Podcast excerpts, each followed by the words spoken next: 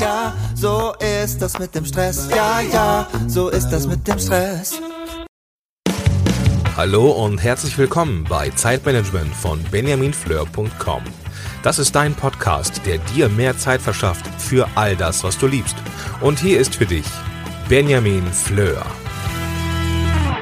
Hallo und ganz herzlich willkommen hier beim Zeitmanagement Podcast von benjaminfleur.com. Mein Name ist Benjamin Fleur und ich sage Hallo und schön, dass du Zeit gefunden hast, einzuschalten.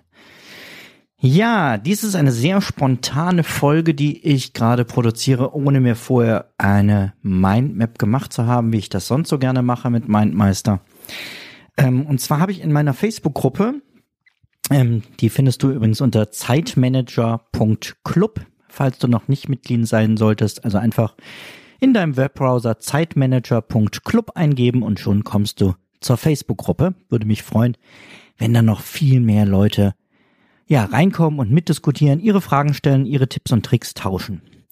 In dieser Gruppe habe ich gefragt, welche Themen euch gerade unter den Nägeln brennen und zu welchem Thema ich unbedingt mal etwas machen sollte, entweder im Webinar oder hier im Podcast. Und ein Thema hat mich da angelacht und hat auch viele ähm, Likes direkt bekommen. Und zwar ist das der Vorschlag vom Ralf, ähm, Ralf Schmitz, der auch so nett ist, mir als Administrator in der Gruppe zu helfen. Und zwar hat er geschrieben, eine sinnvolle Wochenplanung an Aufgaben zu erstellen, wenn das Tagesgeschäft sehr dynamisch ist. Wird dich ja auch betreffen, wenn ein Trauerfall dazwischen kommt, kann der Wochenplan noch so gut sein. Und das Thema passt so fantastisch, denn diese Woche, es sind Schulferien in Nordrhein-Westfalen. Das heißt, wir haben beide Kinder sechs Wochen lang zu Hause und meine Frau arbeitet 15 Stunden. Ich arbeite mit 100 Prozent plus ich habe hier Blog und Interview, äh, Blog und äh, Podcast, hatte aber einige Interviews in diese Woche reingelegt spannende Sachen, die da demnächst ähm, kommen werden. Das eine habe ich heute auch ähm, durchziehen können. Ein anderes hatte ich auf Freitagmorgen geplant. Wir hätten schön zu dritt zusammengesessen. Ähm, das wird eine super Sache, wenn es dann irgendwann dazu kommt. Aber es kam eben die vom Ralf schon angesprochene Beerdigung dazwischen. Und das hat auch noch alles ganz gut gepasst. Und dann hieß es plötzlich, oh, das Friedhofsamt hat denselben Friedhof zweimal, also für zwei Beerdigungen gleichzeitig vergeben. Wir müssen die eine Beerdigung bitte nochmal verschieben. Äh, die müssen wir zwei Stunden vorziehen. Ja, und das war's mit dem Interviewtermin. Musste ich halt dann leider absagen. Ja, solche Sachen kenne ich auch aus meinem Alltag und eine Wochenplanung mag noch so gut sein. Es kommen Sachen dazwischen. Worum es aber heute gehen soll, ist die Frage, wie gehe ich denn damit um, beziehungsweise wie kann ich mich möglichst gut eben davor schützen, dass ich immer meine ganze Woche umplanen muss, wenn irgendetwas dazwischen kommt. Und dazu möchte ich dir zunächst einmal erzählen, wie so eine Wochenplanung bei mir überhaupt aussieht. Meine Wochenplanung beginnt mit dem Wochenrückblick. Denn nur wenn ich nach hinten gucke, kann ich nach vorne besser werden. Das ist ein bisschen so wie beim Autofahren. Da kannst du ja auch nicht nur nach vorne gucken, sondern ab und zu mal einen Blick in den Rückspiegel hilft, ähm, um sicher ans Ziel zu kommen. Und so gucke ich also erstmal zurück, was ist eigentlich in der letzten Woche gewesen. Ich mache das meistens nicht in meinem Büro, sondern irgendwo extern, wo ich mich wohlfühle. Entweder in einem Café oder sehr gerne auch inzwischen bei mir auf der Terrasse also raus aus dem Büro und irgendwie ein bisschen nett gemacht. Und dann gucke ich zurück und frage mich, was ist letzte Woche gut gelaufen? Was war nicht so gut? Wo könnte ich noch besser werden? War ich überall ausreichend vorbereitet? War es zu viel? War es zu wenig? All diese Fragen stelle ich mir. Und ich halte jedes Mal schriftlich fest, was habe ich denn aus meiner Wochenplanung diesmal gelernt und möchte ich gerne in Zukunft anders machen. Erst wenn diese Schritte alle abgeschlossen sind, wechsle ich ins Büro und beginne mit der eigentlichen Planung der vor mir liegenden Woche. Ich mache das immer am ähm, Dienstag, manchmal splitte ich auch, ne, dienstags dann den Wochenplanung und freitags vorher den Wochenrückblick. Und dazwischen lasse ich dann eben das Wochenende liegen, an dem ich halt auch oft arbeite, aber ähm, so als Wochenabschluss hat sich Freitag ganz gut eingespielt bei mir. Bei der Wochenplanung nutze ich drei Dinge. Zum einen ist das mein digitaler Kalender. Da nutze ich einen Google-Kalender und auf den verschiedenen Geräten verschiedene Apps, die auf diesen Kalender dann zugreifen. Zusätzlich nutze ich für meine Aufgaben, so im Alltag, ähm, die Alltagsaufgaben, den To-Doist. To-Doist ist ein ja, Tool zur Verwaltung von ähm, Aufgabenlisten. Ich finde im Moment das Schönste, was es am Markt gibt und ich komme damit sehr, sehr gut klar. Haben darüber auch eine Einkaufsliste laufen und gemeinsame Projektlisten, aber vor allem eben für so ganz normale Alltagssachen. Was ist alles zu tun? Da kriegen alle Aufgaben von mir eine Fälligkeit, aber das ist meistens so grob dann eine Woche oder ein Monat, ne, wenn ich so langfristige Sachen plane, weil ob ich jetzt die Verbandskasten einen Tag vorm TÜV tausche oder eine Woche vorher oder zwei Wochen vorher, ist letztendlich egal. Hauptsache sie sind getauscht, äh, bevor sie abgelaufen sind. So als ein Beispiel. Ich habe also Kalender, Aufgabenliste im To-Do-Ist. Das dritte, was ich habe, ist, ich lasse dich das mal kurz hören. Ich habe einfach mal nur davor geschnippt. Es ist ein Whiteboard bei mir im Büro an der Wand und zwar eins, was nicht komplett weiß ist, sondern es ist von Week Planner. Ähm, auch das kann ich in den Show Notes noch verlinken, wenn ich gleich dran denke. Ich schreibe mir das mal eben. So, Week Planner, To-Do ist. Genau. Ähm, es ist ein Planungsboard mit Zeilen und Spalten, ähnlich wie so ein Stundenplan früher in der Schule, nur dass es von Montag bis Sonntag geht. Und dann haben wir eins, zwei, drei, vier, fünf, sechs, sieben, acht Zeilen. Und ich habe für mich festgelegt, jede Zeile ist eine Stunde. Jetzt habe ich natürlich jeden Tag 24 Stunden zur Verfügung und nicht nur diese acht. Diese acht sind auch nicht, wie du jetzt vielleicht meinst, meine Arbeitsstunden, sondern ich plane auf diesem Board sowohl privat wie auch dienstliche Sachen. Und wenn dieses Board voll ist, dann ist es voll. Soweit noch keine tiefe Erkenntnis. Was ich damit meine ist, wenn ich mein Board mit Aufgaben und Terminen gefüllt habe, dann ist es halt irgendwann an seiner Grenze angelangt. Und das nehme ich sehr ernst. Das heißt, zum Vorgehen als erstes trage ich alle meine Termine, die in der nächsten Woche anstehen, ein, die ich sowieso schon mit anderen vereinbart habe. In einem zweiten Schritt plane ich auf dieses Board alles, was mir zusätzlich persönlich wichtig ist. Das heißt, wann verbringen wir Zeit als ganze Familie? Wann kann ich mir Zeit auch mal nur für mich nehmen und wandern gehen oder ins Fitnessstudio? Wann möchte ich mich nur mit meiner Frau mal zusammensetzen zu einem Frühstück oder einem Abendessen? Also all diese Sachen, die für mich die höchste Priorität haben, werden dann auf jeden Fall eingeplant. Und wenn dann für nicht genug Platz ist, wird zur Not auch mal ein externer Termin dafür schon gecancelt. Diese Podcast-Folge wird präsentiert von Jimdo. Bist du selbstständig oder aktiv in einem Verein? Hast du ein spannendes Hobby? Und hättest du richtig gerne eine eigene Website? aber leider hast du keinerlei Ahnung von der Technik. Wie wäre dann das für dich? Design auswählen, Bilder hochladen, Text rein, fertig.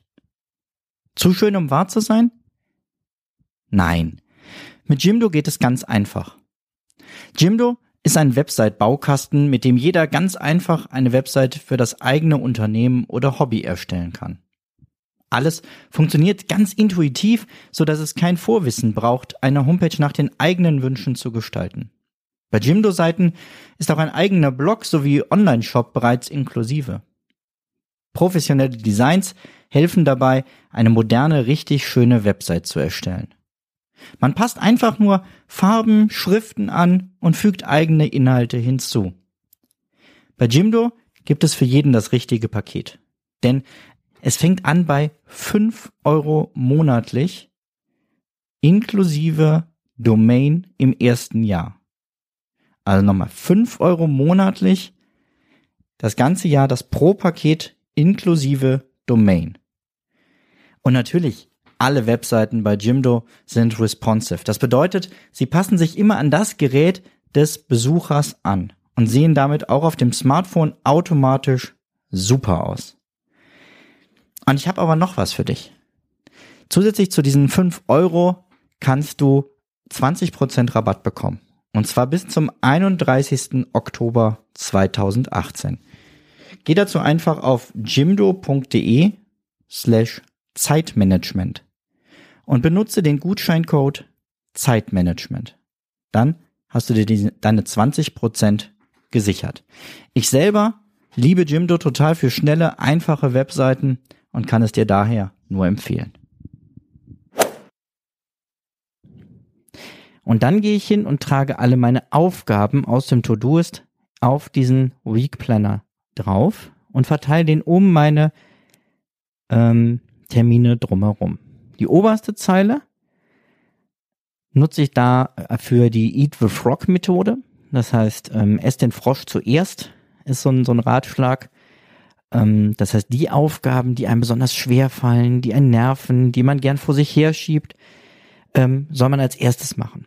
Das hat bei mir ehrlich gesagt nie funktioniert, weil das hat mich nicht motiviert, morgens aus dem Bett zu gehen, um direkt was zu machen, was ich nicht leiden kann.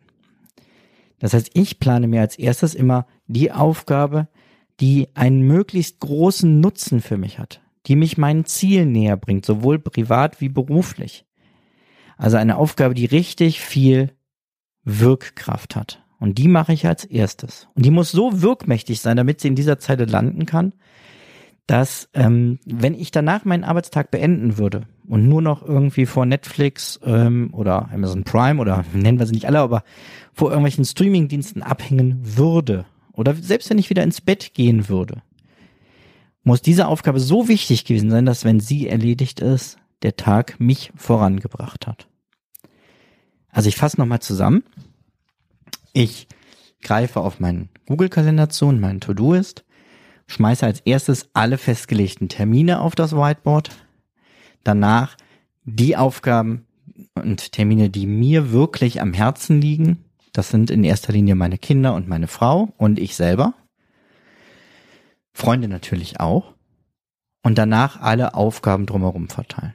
Und wenn dieses Board mit seinen acht Zeilen voll ist, nehme ich nichts weiter an oder sage sogar Sachen ab. Ja, Gut und schön soweit, Benjamin, aber was hat das denn jetzt mit der Frage vom Ralf zu tun, wie du damit umgehst bei einem dynamischen Alltag, dass solche Sachen dich nicht aus dem Konzept bringen? Ganz einfach. Ich habe nur acht Stunden von einem 24-Stunden-Tag verplant. Im Schnitt schlafe ich vielleicht noch ne, so sieben Stunden über den Tag verteilt, also weil ich ja nachts nicht so viel schlafe, dafür mittags kurz, sind wir gesamt bei 15 Stunden da bleiben noch jeden Tag neun Stunden über. Neun Stunden für Arbeit und Freizeit. Ja, und jetzt sehe ich schon, du machst dir richtig Sorgen um mich, ne? Ach, der arme Benjamin hat neun Stunden am Tag nichts zu tun. Hoffentlich wird ihm nicht langweilig. Nee, wird ihm nicht. Weil in diese neun Stunden kommen all die Sachen rein, die ich nicht erwarten konnte. All diese Störungen, all das Ungeplante, all das, wie Ralf es nennt, das Dynamische, kommt in diese neun Stunden. Wenn du es nicht mit so einem Board machen möchtest, ähm, sondern es eher gerne mit statistischen Zahlen haben möchtest, man sagt, verplane etwa 60 Prozent deiner Arbeitszeit und halte dir 40 Prozent frei. Davon sind dann etwa 20 Prozent für solche unerwarteten Störungen der Kollege, der anruft, dringend Hilfe braucht, das Kind, das krank wird und versorgt werden muss und so weiter und so fort. Und die anderen 20 Prozent sind für neue Ideen. Denn wo willst du denn sonst das, was dir alles Kreatives einfällt, was du gerne in deinem Unternehmen ähm, oder mit deiner Familie umsetzen möchtest, wo willst du das denn noch unterbringen, wenn du alles andere schon verplant hast? Also orientier dich mal an 60 Prozent verplanen, 40 Prozent freihalten. Und wenn du es ein bisschen genauer auf deine individuelle Situation anpassen möchtest, dann schreib mal eine Woche lang alle Störungen, mit denen du nicht gerechnet hast, die du nicht eingeplant hattest, auf. Nicht was das war oder wer der Blödmann ist, der nicht gestört hat, sondern nur, wie lange du für diese Störung an Zeit investieren musstest. Und wenn du das hast, dann hast du einen ganz guten Durchschnittswert für dich. Diese Zeit solltest du dir jede Woche frei halten. Und du wirst ja in späteren Wochenplan äh, Rückblicken dann sehen, ob das gut war, ob das gereicht hat, was du dir an Puffern freigehalten hast, oder ob du diese Zeit noch weiter ausbauen musst. Ja, ich hoffe, lieber Ralf, ich konnte dir ein bisschen dabei helfen. Ich diskutiere gerne mit euch weiter zu dem Thema. Das ist jetzt im Podcast etwas schwieriger. Deswegen würde ich sagen, verlegen wir die Diskussion in unsere Facebook-Gruppe. Und wenn du noch nicht dabei sein solltest, wie gesagt, unter zeitmanager.club findest du die Gruppe und kannst da dann direkt Mitglied werden. Super, das war's dann für heute. Ähm, ich finde für eine spontane Folge eine ganze Menge Input und ich sage, mach's gut, bis zum nächsten Mal. Ciao, ciao. Zum Abschluss noch ein kleiner Hinweis, da ich immer wieder gefragt werde, von wem das Lied im Intro am Anfang der Folge ist. Es handelt sich um das Lied Ja, ja, Stress von Alte Bekannte